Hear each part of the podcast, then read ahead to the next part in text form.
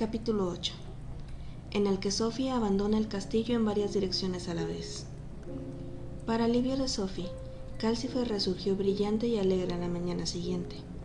Si no hubiese estado tan harta de Hall, casi se habría emocionado al ver qué feliz estaba Hall de ver a Calcifer. Ya creía que había acabado contigo, vieja bola de gas, dijo Hall mientras se arrodillaba en la chimenea arrastrando las mangas por la ceniza. Solo estaba cansado, dijo Calcifer. Había algo de resistencia en el castillo. Nunca lo había llevado tan rápido antes. Bueno, no permitas que te obligue a hacerlo nunca más, dijo Hall. Se puso en pie sacudiéndose con elegancia la ceniza del traje gris y escarlata. Comienza hoy con ese conjuro, Michael, y si viene alguien de parte del rey, dile que he salido por un asunto personal urgente y que no volveré hasta mañana. Voy a ver a Letty, pero no hace falta que le digas eso. Recogió la guitarra, abrió la puerta con el verde hacia abajo y salió a las anchas y nubladas colinas. El espantapájaros estaba otra vez allí. Al abrir la puerta, Hall se lanzó de lado hacia él, hundiéndole la cabeza de nabo en el pecho. La guitarra emitió un horrible tuan tuan. Sophie soltó un grito de terror y se agarró a la silla. Uno de los brazos de palo del espantapájaros arañaba con rigidez tratando de asirse a la puerta. Por la manera en la que los pies de Hall se apretaban contra el suelo, estaba claro que el empujón era fuerte. No había duda de que aquel ser estaba determinado a entrar en el castillo. El rostro azul de Calcifer se asomó por la chimenea. Michael estaba paralizado. Es verdad lo del espantapájaros, dijeron a la vez. Así no me digas, jadeó Hall. Colocó un piel contra el marco de la puerta y empujó. El espantapájaros salió volando hacia atrás todo alborotado y aterrizó con un ligero crujido en un brezo unos cuantos metros. Al instante se puso de pie de un salto y avanzó hacia el castillo dando saltitos. Hall se apresuró a dejar la guitarra en el umbral y saltó a su encuentro. No lo hagas, amigo, dijo avanzando una mano. Regresa al lugar de donde vienes. Avanzaba lentamente, con la mano aún adelantada. El espantapájaros retrocedió un poco a saltitos lentos y recelosos. Una vez que Hall se detuvo, el espantapájaros hizo lo mismo, con su única pierna plantada en el brezal y los harapientos brazos balanceándose como un boxeador esperando su oportunidad. Los harapos revoloteaban en sus brazos a modo de remedo disparatado de las mangas de Hall. Así que, ¿no te vas a marchar? dijo Hall. La cabeza de Nabo se movió de lado a lado. No. Me temo que tendrás que hacerlo, dijo Hall. Asustas a Sophie y es impredecible cuando se asuste. Piensa un poco en ello. También me asustas a mí. Los brazos de Hall se movieron pesadamente como si alzase una enorme carga hasta que los tuvo sobre su cabeza. Gritó una extraña palabra que apenas se oyó debido al repentino restallido de un rayo. El espantapájaro salió volando. Ascendía hacia atrás con los harapos revoloteando los brazos moviéndose en remolinos a modo de protesta, cada vez más alto, hasta que no fue más que una mota que volaba por el cielo. Después un puntito que desaparecía entre las nubes y por último ya no se pudo ver. Hull bajó los brazos y volvió a la puerta mientras se limpiaba el rostro con el dorso de la mano. Retiro mis duras palabras, Sophie, dijo jadeante. Esa cosa daba miedo. Es posible que estuviese siguiendo al castillo durante todo el día de ayer. Poseía una de las magias más potentes que he visto, lo que quiera que fuese eso. ¿Es todo lo que quedó de la última persona para la que limpió usted? Sophie soltó una débil risita. El corazón le iba mal otra vez. Hall se dio cuenta que le sucedía algo. Entró de un salto por encima de la guitarra, la agarró del codo y la sentó en la silla. Tranquilícese. Algo ocurrió entre Hall y Calcifer. Sophie lo sintió ya que estaba siendo agarrada por Hall y Calcifer aún estaba asomado fuera de la chimenea. Lo que quiera que fuese, el corazón comenzó a funcionar con normalidad casi al instante. Hall miró a Calcifer, se encogió de hombros y se giró para darle a Michael un buen número de instrucciones para mantener a Sophie tranquila el resto del día. A continuación agarró la guitarra y salió por fin. Sophie, postrada en la silla, fingía estar el doble de enferma de lo que realmente estaba. Tenía que dejar que Hull se perdiera de vista. Era un fastidio que él también se dirigiese a Upper Folding, pero de todas formas ella iría tan lento que, para cuando llegase, él ya se habría ido. Lo importante era no encontrarse con él por el camino. Observó a Michael a hurtadillas mientras extendía el conjuro y se rascaba la cabeza estudiándolo. Esperó hasta que Michael cogió unos enormes libros de cuero de la biblioteca y comenzó a tomar notas de manera desesperada y un tanto deprimida. Una, voz, una vez que pareció lo suficientemente absorto, Sophie murmuró repetidamente Qué cargado está esto. Michael no le prestó atención. Qué cargado, dijo Sophie levantándose y acercándose a la puerta. Aire fresco. Abrió la puerta y salió.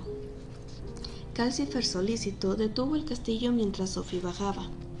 Sophie aterrizó en el brazal y echó una ojeada alrededor para orientarse. La carretera que pasaba por las colinas en dirección a Upper Folding era una línea arenosa que atravesaba el brezal colina abajo desde el castillo. Por supuesto, Calcifer no iba a hacer nada que importunase a Hall. Sophie partió hacia el camino. Se sentía un poco triste. Echaría de menos a Michael y a Calcifer. Casi se hallaba en la carretera cuando llegaron unos gritos desde su espalda. Michael se acercaba a grandes saltos colina abajo y el gran castillo venía traqueteando detrás de él, lanzando nerviosos resoplidos de humo por sus cuatro torres. ¿Qué haces? dijo Michael cuando llegó hasta ella. Por la manera en la que la miraba, Sophie pudo ver que creía que el espantapájaros la había vuelto loca. Estoy bien, dijo Sophie indignada. Solo voy a ver a la nieta de mi otra hermana. También se llama Letty Hatter. ¿Lo entiendes ahora? ¿Dónde vivo? preguntó Michael como si pensase que Sophie no podía saberlo. En Upper Folding, dijo Sophie. Pero si eso está más de 15 kilómetros, dijo Michael. Le prometí a Hall que te haría descansar. No puedo dejarte marchar. Le dije que no te perdería de vista. Sophie no pareció muy agradada con aquello. Hall ahora sí pensaba que era útil porque quería que fuese a ver al rey. Por supuesto que no quería que saliese del castillo. Hm, exclamó. Además, dijo Michael, entendiendo poco a poco la situación, seguro que Hall ha ido también a Upper Holding. Estoy segura de que sí, dijo Sophie. Entonces estarás preocupada por esa chica ya que es la nieta de tu hermana, dijo Michael, llegando por fin al tema en cuestión. Entiendo, pero no puedo dejar que te marches. Voy a ir, dijo Sophie. Pero si Hall te ve allí se pondrá furioso. Michael continuaba intentando solucionar las cosas. Se lo prometí y se enfadará con los dos. Deberías descansar. Entonces, cuando Sofía estaba a punto de golpearle, exclamó Espera. Hay un par de botas de siete logas en el escobero. Tomó a Sophie de su escuálido brazo y la arrastró colina arriba hacia el castillo que esperaba. Se vio forzada a dar saltitos para evitar que sus pies se enredaran en el brezal. Pero jadeó. Siete logas son treinta y cuatro kilómetros. En dos pasos estaría a mitad de camino de Port Haven. No, cada paso son 17 kilómetros, dijo Michael. Esa es más o menos la distancia a Upper Folding. Si cada uno llevamos una bota y vamos juntos, entonces no te perderé de vista y así no harás nada agotador. Llegaremos allí antes que Hall, de modo que no sabrá que hemos estado. Eso resuelve todos nuestros problemas. Michael estaba tan encantado consigo mismo que Sophie no tuvo el valor de protestar. Se encogió de hombros y supuso que era mejor que Michael supiese lo de las dos Letis antes de que cambiara nuevamente de aspecto. Así todo sería más honesto. Pero cuando Michael sacó las botas del escobero, Sophie comenzó a tener dudas. Hasta entonces había creído que aquellas cosas eran dos cubos de cuero que había perdido el asa y estaban un poco aplastados. Se supone que tienes que poner el pie dentro, con el zapato y todo, explicó Michael mientras llevaba los dos pesados objetos con forma de cubo hasta la puerta. Estos son los prototipos de las botas que Hall hizo para el ejército del rey. Conseguimos finalmente hacerlas más ligeras y con más forma de bota. Michael y Sophie se sentaron en el umbral y cada uno se puso una bota. Apunta hacia Upper Folding antes de bajar el pie, le advirtió Michael. Ambos se apoyaban en el pie sin bota y giraron con cuidado en dirección a Upper Folding. Ahora da un paso, dijo Michael. Sas. El paisaje de forma instantánea pasó tan rápidamente que solo era un borrón, un borrón verde y gris en la parte de la tierra y azul y gris para el cielo. El viento generado por la velocidad alborotaba el pelo de Sophie y estiraba las arrugas de su cara hacia atrás de modo que Sophie creyó que llegaría con media cara detrás de las orejas.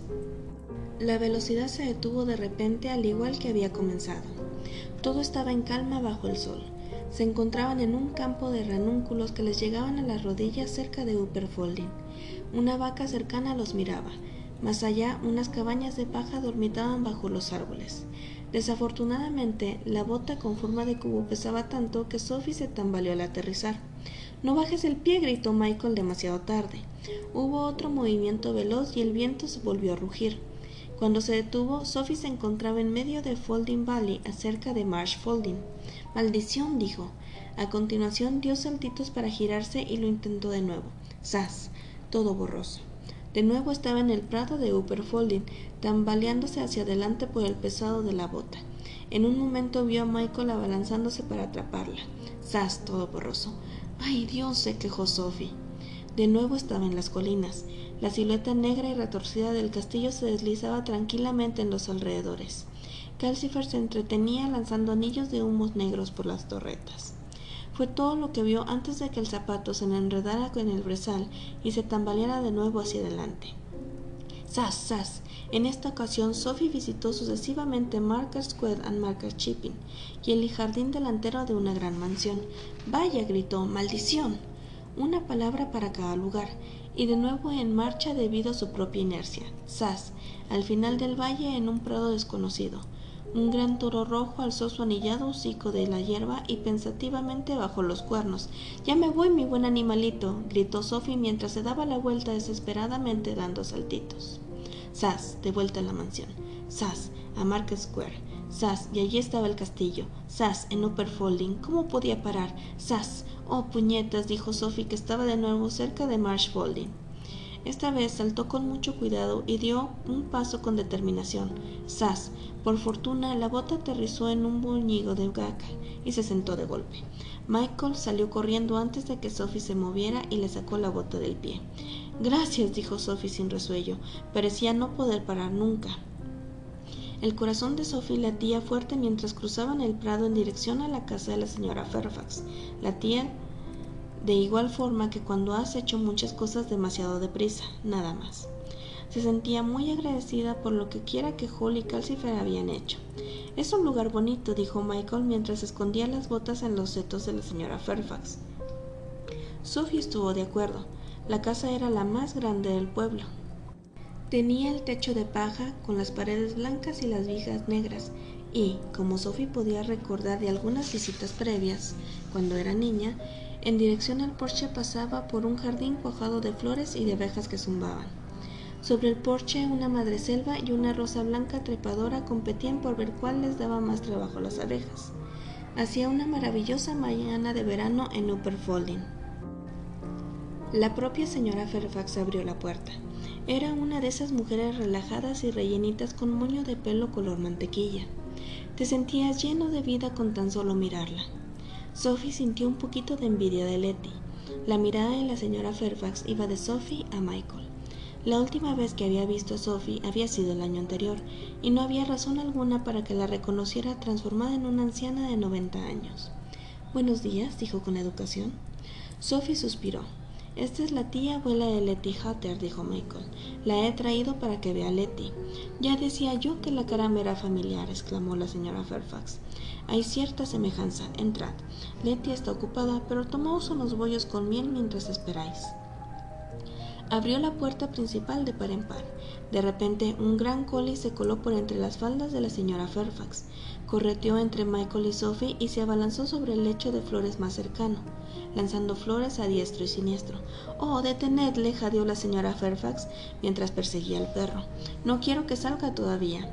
Pasó un minuto o así de persecución alocada, en la que el perro corría de acá para allá, quejándose de manera molesta, y la señora Fairfax y Sophie corrían detrás de él, saltando por encima de los lechos de flores y estorbándose la una a la otra.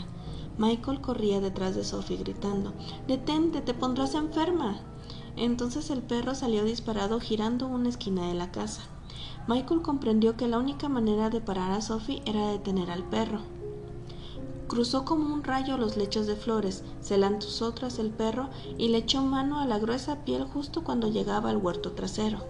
Sofía avanzó hasta encontrarse con Michael que arrastraba al perro y le hacía tales muecas que creía que había caído enfermo, pero movía tan a menudo la cabeza hacia el huerto que comprendió que trataba de decirle algo. Asomó la cabeza por la esquina de la casa esperando ver un enjambre de abejas. Hull estaba allí con Letty. Se hallaba en una arboleda de musgosos manzanos en flor y una fila de panales al fondo. Letty se sentaba en un banco del jardín blanco. Hall se arrodillaba sobre la hierba a sus pies mientras sostenía una de sus manos y parecía noble y ardiente. Letty le sonreía de modo adorable, pero lo peor era, en lo que Sofía le concernía, que Letty no parecía a Marta en nada. La hermosura que lucía era la propia de Letty. Llevaba un vestido de los mismos colores blancos y rosas que el manzano cuajado de flores que les cubría. El oscuro pero le caía en lustrosos rizos sobre un hombro y los ojos le brillaban llenos de devoción hacia Hall. Sophie retiró la vista y miró a Michael que sostenía el cajoso coli con consternación. Seguro que tenía un conjuro de velocidad, susurró Michael lleno también de consternación. La señora Fairfax los alcanzó mientras jadeaba e intentaba colocarse un bucle de sus rubios cabellos. Perro malo, le susurró fielmente al collie. Te embrujaré si haces eso otra vez. El perro parpadeó y se acurrucó contra el suelo. La señora Fairfax lo señaló seriamente con el dedo. A la casa, quédate en la casa. El collie se sacudió para librarse de la mano de Michael y se escabulló rodeando la casa. Muchas gracias, le dijo la señora Fairfax a Michael mientras seguían al perro. Siempre está intentando morder a todo aquel que visita a Letty. ¡Adentro! gritó con severidad en el jardín delantero, ya que el perro parecía querer rodear la casa y llegar hasta el huerto por el otro lado. El perro giró la cabeza y la miró con tristeza para a continuación cruzar afligido el porche hacia la casa. Puede que el perro tenga razón, dijo Sophie. Señora Fairfax, ¿sabe usted quién es el hombre que visita a Letty?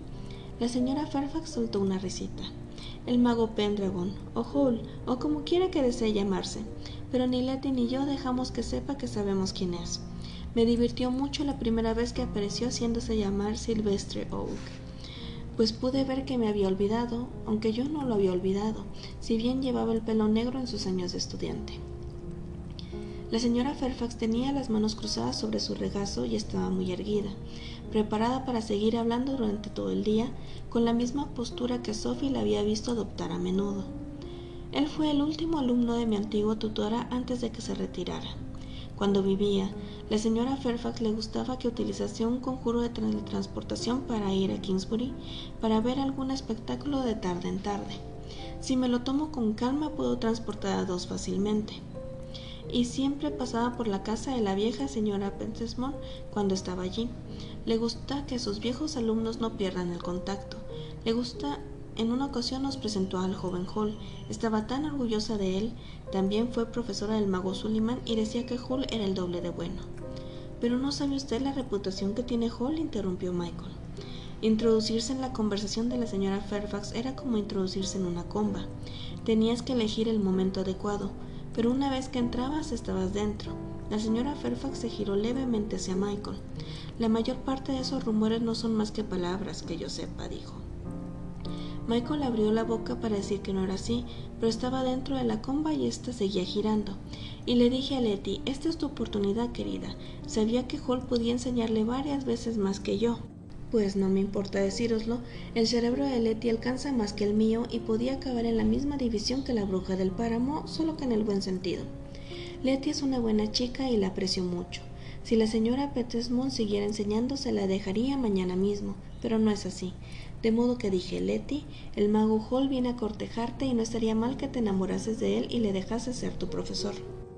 Los dos llegaréis lejos. No creo que a Letty le gustase mucho la idea al principio, pero ha ido cediendo últimamente y hoy parece que la cosa va de maravilla. Aquí la señora Fairfax se detuvo para sonreír con benevolencia y Sophie se apresuró a entrar en la comba. Pero alguien me dijo que a Letty le gustaba otra persona, dijo. Querrá usted decir que le tenía pena, dijo la señora Fairfax bajando la voz. Es una deficiencia horrible, susurró sugerentemente, y es pedirle demasiado a una chica. Se lo dije, yo misma le tengo lástima. Sophie soltó un desconcentante Oh. Pero es un conjuro terriblemente potente. Es muy triste, continuó sin descanso la señora Fairfax. Le tuve que decir que no había forma de que una persona de mis habilidades pudiese romper nada realizado por la bruja del páramo. Hall podría, pero claro, no se lo puede pedir. En aquel momento, Michael, que miraba con nerviosismo hacia la esquina de la casa por si Hall venía y los descubría, consiguió pisar la comba y detenerla diciendo, creo que sería mejor que nos marcháramos. ¿Estáis seguros de que no queréis entrar a probar mi miel? preguntó la señora Fairfax. La uso en casi todos mis conjuros. Y de nuevo se puso a parlotear, en esta ocasión acerca de las propiedades mágicas de la miel. Michael y Sophie anduvieron con determinación por el sendero hacia la entrada y la señora Fairfax les seguía mientras hablaba, y con dolor enderezaba las plantas que el perro había abrazado. Mientras tanto, Sophie se devanaba los sesos intentando averiguar la manera de descubrir cómo sabía la señora Fairfax que Letty era Letty sin disgustar a Michael. La señora Fairfax se detuvo para jadear un poco mientras enderezaba un lupino. Sophie se arriesgó. Señora Fairfax, ¿no se suponía que era mi sobrina Marta quien vendría a estar con usted? ¡Qué traviesas! dijo la señora Fairfax sonriendo y agitando la cabeza mientras emergía detrás del lupino. Como si no fuera yo a reconocer uno de mis conjuros de miel, pero como le dije en su momento, no soy nadie para retener a alguien contra su voluntad y además prefiero enseñar a quien quiere aprender. Lo único que no quiero aquí son falsas apariencias. O te quedas tal y como eres o te vas y ha funcionado a las mil maravillas, como podéis ver. ¿Está usted segura de que no quiere quedarse y preguntárselo usted misma? Será mejor que nos marchemos, dijo Sophie. Tenemos que volver, añadió Michael mientras lanzaba otra mirada nerviosa hacia el huerto. Recogió las botas de siete leguas del seto y puso una fuera de la verja para Sophie. Esta vez me voy a agarrar a ti, dijo. La señora Fairfax se asomó a la verja mientras Sophie introducía el pie en la bota. De siete leguas, dijo. ¿Os podéis creer que no he visto un par de esas desde hace años? Son muy útiles para alguien de su edad, señora. Ah, no me importaría tener un par para mí, de modo que es de usted de quien Letty ha heredado la brujería. No es que tenga que ser algo familiar por fuerza, pero muy a menudo. Michael agarró el brazo de Sophie y tiró. Ambas botas bajaron y el resto de la charla de la señora Fairfax desapareció con el sas y el rugir del viento. Michael tuvo que apuntalar los pies para no chocar contra el castillo. La puerta estaba abierta. Dentro, Calcifer rugía. Puerta de Port Haven. Alguien ha estado aporreándola desde que os fuisteis.